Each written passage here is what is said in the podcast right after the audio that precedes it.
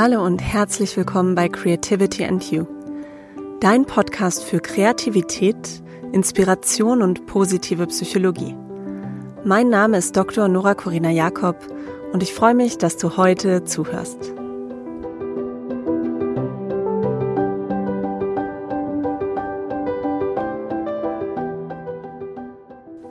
Schön, dass du da bist zu einer neuen Folge vom Creativity and You Podcast.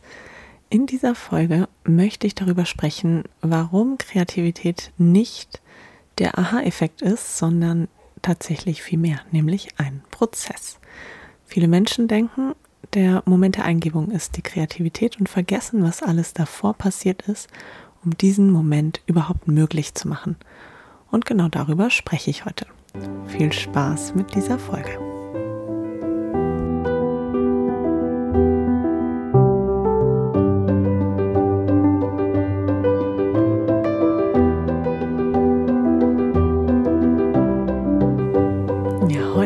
Ich über den kreativen Prozess sprechen. Und zwar deshalb, weil viele Menschen denken, Kreativität, das ist wirklich nur der Aha-Effekt, wenn die Idee plötzlich da ist. Und ähm, dass dem nicht so ist, das erzähle ich dir heute. Und vielleicht hast du die zweite Folge des Creativity and You Podcasts gehört. Dort habe ich definiert, was unter Kreativität verstanden werden kann und habe ja im Grunde die Definitionen von Kreativität äh, präsentiert, die ich ähm, sehr treffend finde und die auch unterschiedliche Perspektiven auf Kreativität werfen. Und ich fasse hier nochmal zusammen, was in dieser Folge gesagt wurde, wie Kreativität definiert werden kann, nämlich als Ideen, die neu, hochwertig oder von Wert sind, die überraschend, originell und angemessen sind. Und Kreativität beschreibt einen Prozess ganz wichtig, aber auch eine Gewohnheit und sie kann von uns geübt gestärkt, gefördert werden. Das sind schon mal wichtige Voraussetzungen, diese Definition, um ja in der heutigen Folge gut anschließen zu können. Mm, und ich möchte noch eine Definition hier zitieren von Smith Smith 2017. Die sagen, Creativity is the process of coming up with good ideas. Und damit steige ich ein Mm, Ideen erscheinen ja oft, wenn sie erstmal da sind, so, als wären sie eine ganz logische Konsequenz aus dem Problem, was wir vorher versucht haben zu lösen. Oft erscheint es auch so, als wäre das natürlich die einzig wahre Lösung, die einzig wahre Idee gewesen. Dabei gab es sicherlich auch noch ganz viele andere Möglichkeiten, dieses Problem zu lösen. Und was wir machen, wenn wir im Nachhinein eine kreative Idee anschauen, ist, dass wir uns am Moment der Eingebung festklammern und denken, das war die Kreativität. In dem Moment, wo die Idee da war. In dem Moment, als es mir plötzlich irgendwie klar war, wie ich das zu lösen habe. Und ähm, das Problem, wenn wir uns an diese Momente klammern, an diese Eingebung klammern, das Problem ist, dass diese Momente sehr unkontrollierbar erscheinen. Ja, so als könnte ich im Grunde nichts tun, um solche Momente hervorzurufen. Oft erscheint es nicht reproduzierbar. Man hat auch manchmal den Eindruck, man kann es irgendwie nur aussitzen und warten oder man ist halt eben nicht kreativ. Und das kann ja bisweilen sehr frustrierend sein. Wenn man aber sich ein bisschen tiefer mit Kreativität beschäftigt, stellt man fest, der Moment der Eingebung folgt einem Prozess. Und er ist sogar Teil eines Prozesses.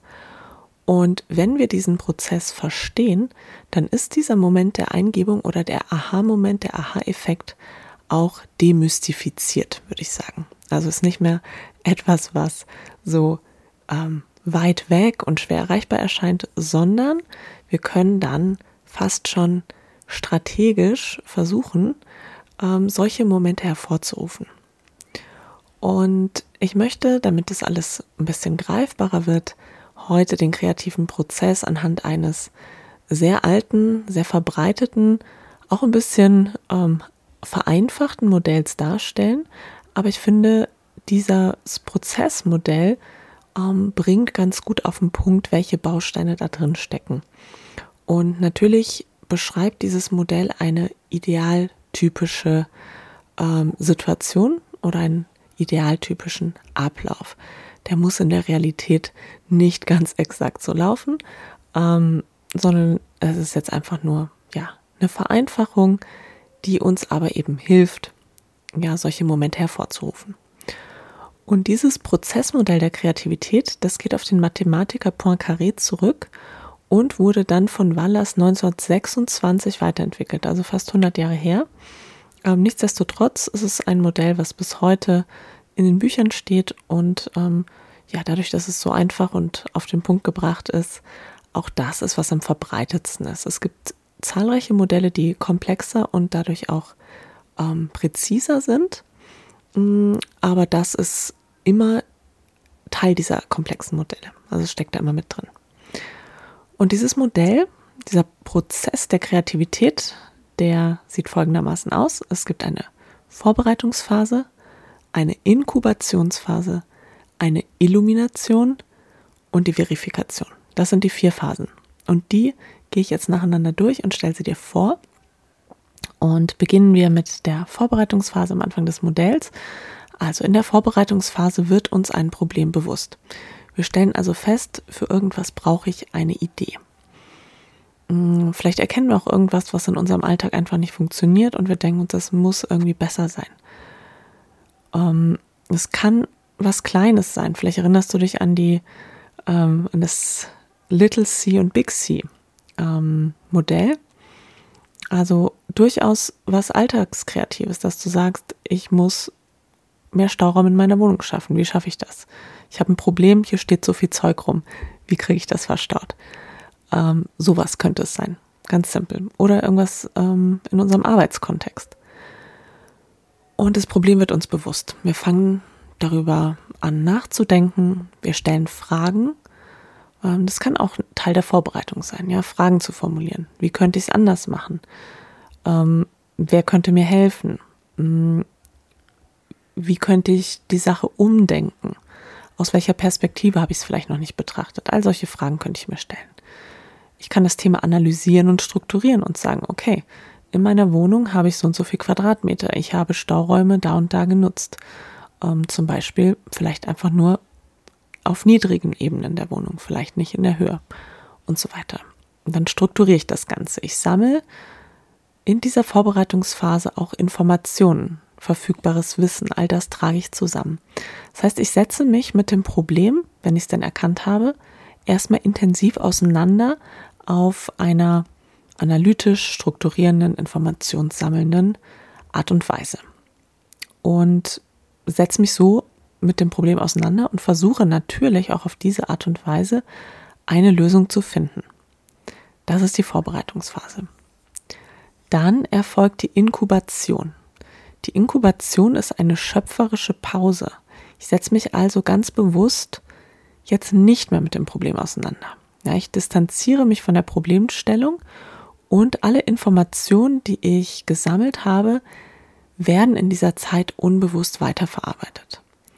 Diese Inkubationsphase kann kurz und auch sehr lang sein. Mit kurz meine ich jetzt sowas wie, man geht mal kurz in die Küche und isst einen Apfel oder man springt kurz unter die Dusche oder geht zur Toilette. Also irgendwas, was wirklich so im Minutenbereich angesiedelt ist. Es kann aber auch sich über Jahre ziehen, dass ich mich irgendwann mal mit einem Thema befasst habe. Das hat dann vielleicht für mich nicht mehr die Wichtigkeit gehabt. Und plötzlich taucht wieder ein Problem auf und ich habe über all die Jahre hinweg ähm, eine schöpferische Pause gehabt, in der die Informationen in meinem Kopf aber ein bisschen weitergearbeitet haben und die nutze ich dann. Und genau, wie nutze ich die? Das ist etwas, wo es sich dann tatsächlich fügt, nämlich in der Phase der Illumination. Das ist jetzt das Aha-Erlebnis. Also es kommt zu einem plötzlichen Einfall, zu einer plötzlichen Eingebung. Plötzlich sehe ich Klarheit, wo vorher Unklarheit war. Wie ein Aquarium, in dem ich den Sand aufgewirbelt habe. Das war sozusagen die Vorbereitungsphase. Ja, dann sehe ich die Fische nicht mehr.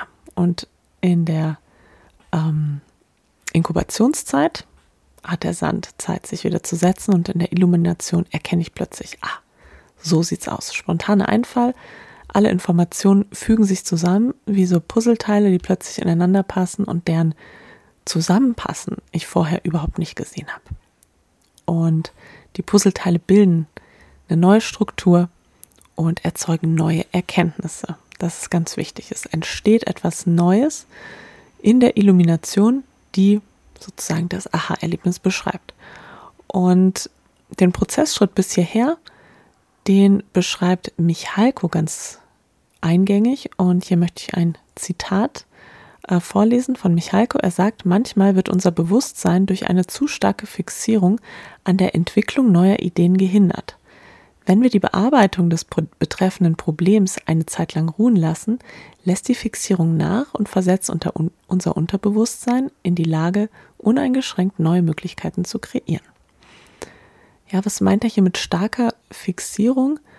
Ähm, wenn wir wirklich so akribisch auf der Suche nach einer Lösung sind, dann haben wir manchmal so eine Art Tunnelblick. Wir sehen nur noch die eine Möglichkeit und manchmal ist es ganz naheliegend, wie man es anders machen könnte, aber wir erkennen es nicht, weil wir den Baum vor lauter Wald nicht sehen oder umgekehrt, weil wir zu nah vor der Tafel stehen, wie auch immer du es nennen magst, ähm, wir erkennen es nicht.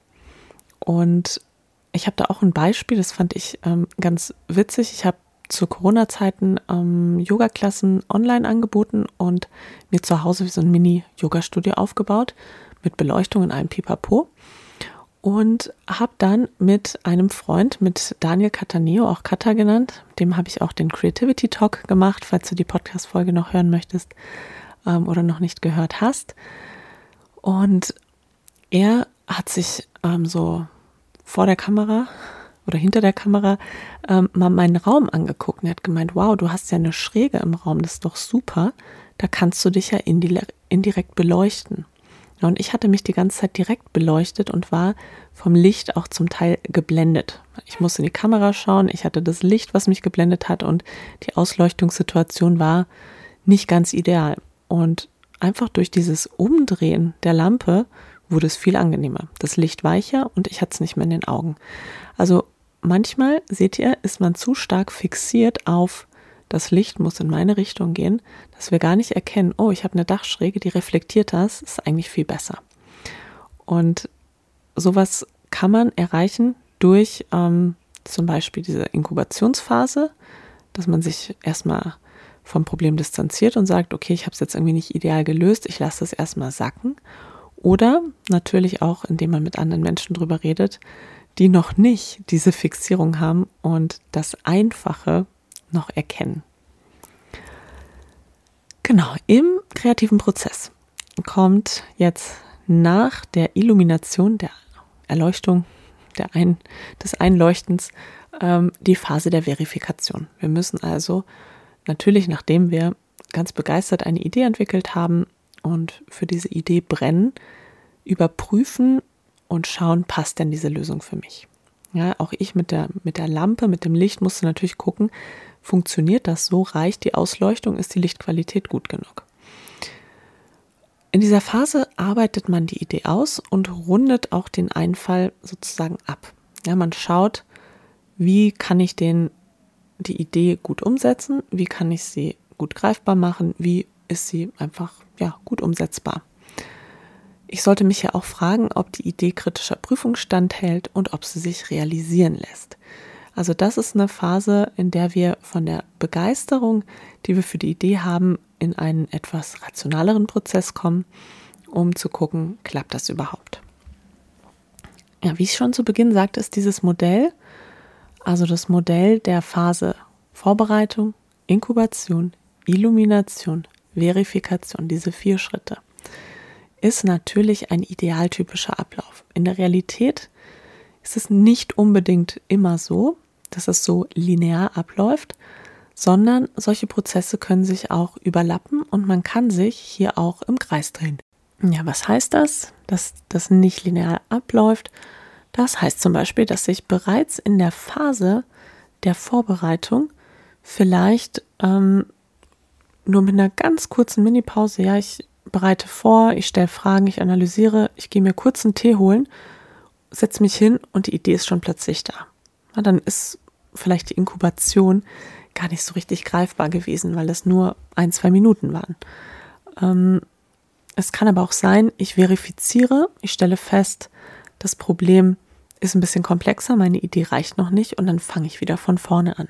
Dann ist das Ganze nicht linear, sondern eben ein Kreis und ähm, wird immer wieder durchlaufen, bis ich eine Idee habe, die dieser Prüfung standhält. Mm, ein Autor aus der Kreativitätsforschung, Cropley, hat 1995 auch nochmal eine Ausdifferenzierung dieses Prozessmodells vorgeschlagen und hat dem Ganzen noch zwei Ebenen hinzugefügt. Was ich auch ganz spannend finde, nämlich die Intention, die Kommunikation und die Validation. Ja, was heißt das genau? Ähm, der Prozess sieht dann so aus, dass wir erst die Intention haben, dann haben wir die Phase der Vorbereitung, beziehungsweise er nennt sich ja die Information. Dann kommt die Inkubation, also die Pause, Illumination, Aha-Effekt Verifikation, Überprüfung und jetzt fügt er noch hinzu Kommunikation und Validation. Er sagt, dass kreative Prozesse natürlich sehr komplex sind und man immer nur so eine Art skizzenhaftes Widerspiegeln dieses Prozesses durch so ein Modell erreicht. Und was ich aber sehr spannend finde an seinem Modell ist nämlich, dass er diese Intention da reinpackt. Die Intention ähm, bedeutet ja, ich gehe bewusst in so einen Prozess rein oder ich gehe motiviert in den Prozess rein. Und wenn du die Phase, äh, die Phase sage ich schon, ähm, wenn du die Podcast-Folge gehört hast zur kreativen Frustration, dort habe ich ein Modell von Amable vorgestellt, ein Kreativitätsmodell. Und in diesem Modell ist ganz zentral die Motivation. Ja, Amabel sagt, ohne Motivation entsteht keine Kreativität, weil wenn ich nicht motiviert bin, wenn ich keine Lust habe, ähm, kreativ zu sein, dann werde ich es natürlich auch nicht sein, auch wenn ich die Fähigkeiten mitbringe und es eigentlich könnte. Und deshalb finde ich es super, dass der Cropley hier sagt, ähm, ich brauche auch die Intention. Ähm, und die ist ganz wichtig. Was er auch macht, ist, dass er diesen Prozess, den ich eben beschrieben habe, dem, dem kurzen Prozess mit den vier Bausteinen, noch die Phasen von Kommunikation und Validation anhängt. Dadurch macht er aus dem Modell eigentlich ein Innovationsmodell, Innovationsprozessmodell, weil es dann auch wirklich darum geht, die Idee nach außen zu kommunizieren und zu schauen, ob sie angenommen wird. Ähm, und wenn das erfolgreich ist, dann sprechen wir nicht nur von Kreativität, sondern eben auch von Innovation. Genau. Das soweit zu dem Prozessmodell. Und ähm, ich werde dazu wieder eine kleine Zeichnung machen, die ich in einem Instagram-Video verbaue, sodass du das auch mal vor Augen siehst und dir besser vorstellen kannst, als wenn du es hier nur gesprochen hörst. Hm, wichtig bei kreativen Prozessen ist, zu beachten, manchmal sind sie wirklich ganz kurz und manchmal ziehen sie sich über Jahre, ohne dass wir das bewusst merken. Und was meine ich damit? Damit meine ich, dass wir zum Beispiel irgendwann mal eine Erfahrung machen, die uns später von Nutzen ist für Kreativität. Und dann hat der Prozess im Grunde mit der Erfahrung begonnen. Mm, ich habe zum Beispiel, während ich promoviert habe, ähm, mich entschlossen, ich will mal was ganz anderes machen, was mit den Händen, was, wo ich nicht so viel im Kopf bin, weil promovieren heißt ja vor allen Dingen viel lesen, studieren, analysieren und ich wollte irgendwas machen, was ja mit den Händen ist, ein Kreat irgendwas kreieren tatsächlich. Und ich habe einen Goldschmiedekurs belegt. Hm, vielleicht bringt mir dieser Kurs irgendwann mal irgendwas in einem kreativen Prozess. Ja, und Steve Jobs hat zum Beispiel während seiner Uni-Zeit einen Kalligrafiekurs belegt, weil er es einfach schön fand, ähm, mit Füllerschriften zu lernen, zu zeichnen, zu schreiben. Und dieses Wissen, was er dort erworben hat, hat ihm viele, viele Jahre später ähm, beim Entwickeln des, des Macs geholfen, weil er dort dann auch verschiedene Schriftarten eingeführt hat. Und vorher hatte man ja nur die Schreibmaschine mit einer Schriftart.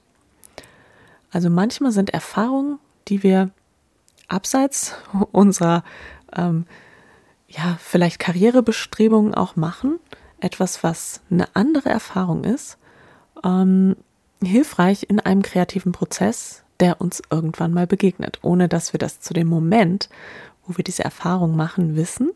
Und später können wir aber dieses Wissen nutzen, um so einen Baustein zu bilden, wie ich es vorhin beschrieben habe. Ja, wenn sich dann in der Phase der Illumination, der Erleuchtung, des Aha-Effekts solche Puzzleteile plötzlich zusammenfügen. Und wann wir diese Puzzleteile ja, gesammelt und entwickelt haben, ist ähm, ganz unterschiedlich. Und genau deshalb finde ich es so wichtig, immer wieder zu reflektieren, wie bin ich eigentlich auf eine Idee gekommen? Und nicht einfach nur sich dann zufrieden zu geben und sagen, oh, jetzt habe ich die Lösung, jetzt ist alles super, sondern auch im Nachhinein zu überlegen, wie bin ich denn drauf gekommen? Was hat mich denn im Kopf so beschäftigt, während ich an dieser Idee gearbeitet habe? Ja, vielleicht kann ich das rekonstruieren, vielleicht war es eine spezifische Frage, vielleicht war es etwas, was ich gelernt habe.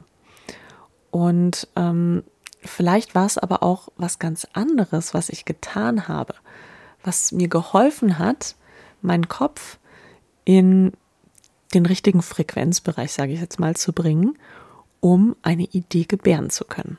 Also ich könnte also auch fragen, was war denn vorher, bevor ich die Idee hatte? Ähm, und wenn ich das verstehe, dann kann ich analysieren, welche Prinzipien mir helfen, um generell zu einer Idee zu kommen. Denn es ist ja so, dass wir immer wieder kreative Prozesse durchlaufen und immer wieder sowas brauchen, ähm, also Prinzipien brauchen, an denen wir uns langhangeln können, wenn wir nicht weiterkommen und wenn wir das Gefühl haben, hm, ich fühle mich gerade irgendwie gefangen und ähm, bräuchte eigentlich eine gute Idee. Und hier möchte ich dir abschließend noch ein Beispiel nennen, wie das denn aussehen könnte, dass man solche, ich sag mal, Prinzipien und Mechanismen bei sich selber erkennt, die kreative Prozesse anstoßen oder ähm, zu einem Aha-Effekt führen könnten. Ich hatte im Studium mal die Aufgabe, in einer mündlichen Prüfung, in einem, ich glaube, es waren fünf Minuten Vortrag, zwei Themen zusammenzubringen und da eine Idee für was Neues zu entwickeln. Und ich habe Wochen darüber nachgedacht. Ich habe es wirklich zerdacht und überlegt, hin und her und ich kam einfach nicht auf eine Lösung. Alles war entweder zu einfach oder zu komplex und nicht geeignet äh, für diese mündliche Prüfung. Und dann hatte ich ähm, als Hilfskraft an der Uni gearbeitet und die Aufgabe, die ich an dem Tag bekommen habe, war die Dateneingabe in SPSS. Jeder, der das mal gemacht hat, weiß, ähm, es ist recht repetitiv, zum Teil ja stupide, weil man einfach Fragebögen durchblättert und die angekreuzten Zahlen in ein System eingibt und tippt und tippt und tippt. Und das habe ich an dem Tag, ich meine, so fast acht Stunden gemacht. Mein Kopf war auf jeden Fall völlig frei, aber auch irgendwie ziemlich benebelt und durch. Und dieser Zustand, in dem mein Kopf dann war, durch diese repetitive Tätigkeit, also es war ja nicht geistig anstrengend, aber es hat schon Konzentration erfordert, mm, aber das hat mich auf jeden Fall in einen Zustand gebracht, der plötzlich im Aquarium einen Fisch hat vorbeischwimmen lassen, den ich gut sehen konnte und der eben die Idee war. Also das hat bei mir die Illumination hervorgebracht. Das war meine Inkubationsphase, ohne dass ich es damals überhaupt wusste, wie kreative Prozesse ablaufen. Und ähm, genau, das war aber eine Beobachtung von mir. Und solche Beobachtungen habe ich dann immer wieder gemacht. Ich habe auch gemerkt, wenn ich ähm, zum Sport gehe und mich dort richtig verausgabe. Ich habe damals äh, Boxtraining gemacht und wenn man boxt, muss man ja auch konzentriert sein, aber ähm, auch sehr präsent im Moment und nicht an irgendwas anderes denken. Und das hat für mich auch wiederum so was bewirkt, dass ich in einer Inkubationsphase bin, dass ich nicht mehr über das Problem nachdenke, für das ich eine Lösung brauche und richtig abschalten kann. Und dadurch hat sich wieder der Sand im Aquarium abgesetzt und ich konnte klar sehen. Das heißt, für mich war durch eine Beobachtung meiner Eingebungen, Ja, damals wusste ich noch nicht, wie kreative Prozesse ablaufen. Aber durch die Beobachtung, wann komme ich auf Ideen und wann habe ich diese Eingebungen, habe ich dieses Prinzip erkannt und dann für mich immer wieder genutzt. Immer wieder, wenn ich wusste, jetzt brauche ich eine Idee, jetzt muss ich auf gute Gedanken kommen, dann habe ich ähm, erst intensiv an dem Thema gearbeitet, bis ich gemerkt habe, okay, jetzt kann ich es gerade nicht mehr sehen. Dann ganz bewusst so eine Inkubationsphase eingebaut. Durch Sport, durch irgendwas, das mir wirklich hilft, den Kopf frei zu kriegen. Und dann wusste ich, da wird danach eine gute Idee bei rauskommen. Und das ist ein Prinzip, was für mich funktioniert. Also schau mal, welches Prinzip für dich funktioniert. Wie kommst du auf Ideen? Was war vorher, bevor Ideen da waren? Welche Prinzipien helfen dir? Und wenn du dieses Prinzip gefunden hast, diesen Mechanismus, dann kannst du deinen eigenen kreativen Prozess in Zukunft viel stärker steuern und bist nicht ausgeliefert oder fühlst dich nicht ausgeliefert und sagst, uh, das ist was, ähm, wo ich nichts machen kann, sondern ganz im Gegenteil. Dann kannst du deine eigenen kreativen Prozesse unterstützen und zu mehr ja, Gelassenheit im kreativen Prozess kommen, aber auch zu mehr Routine und ähm, ja, zu einer höheren Berechenbarkeit von Ideen. Und dabei wünsche ich dir ganz viel Spaß und Erfolg und freue mich, wenn wir uns in zwei Wochen wieder hören. Und wie immer freue ich mich sehr, wenn du diesen Podcast abonnierst, wenn du ihn weiterempfiehlst und teilst. Und wenn du einen Moment Zeit hast, schreib mir doch sehr gerne eine positive Bewertung.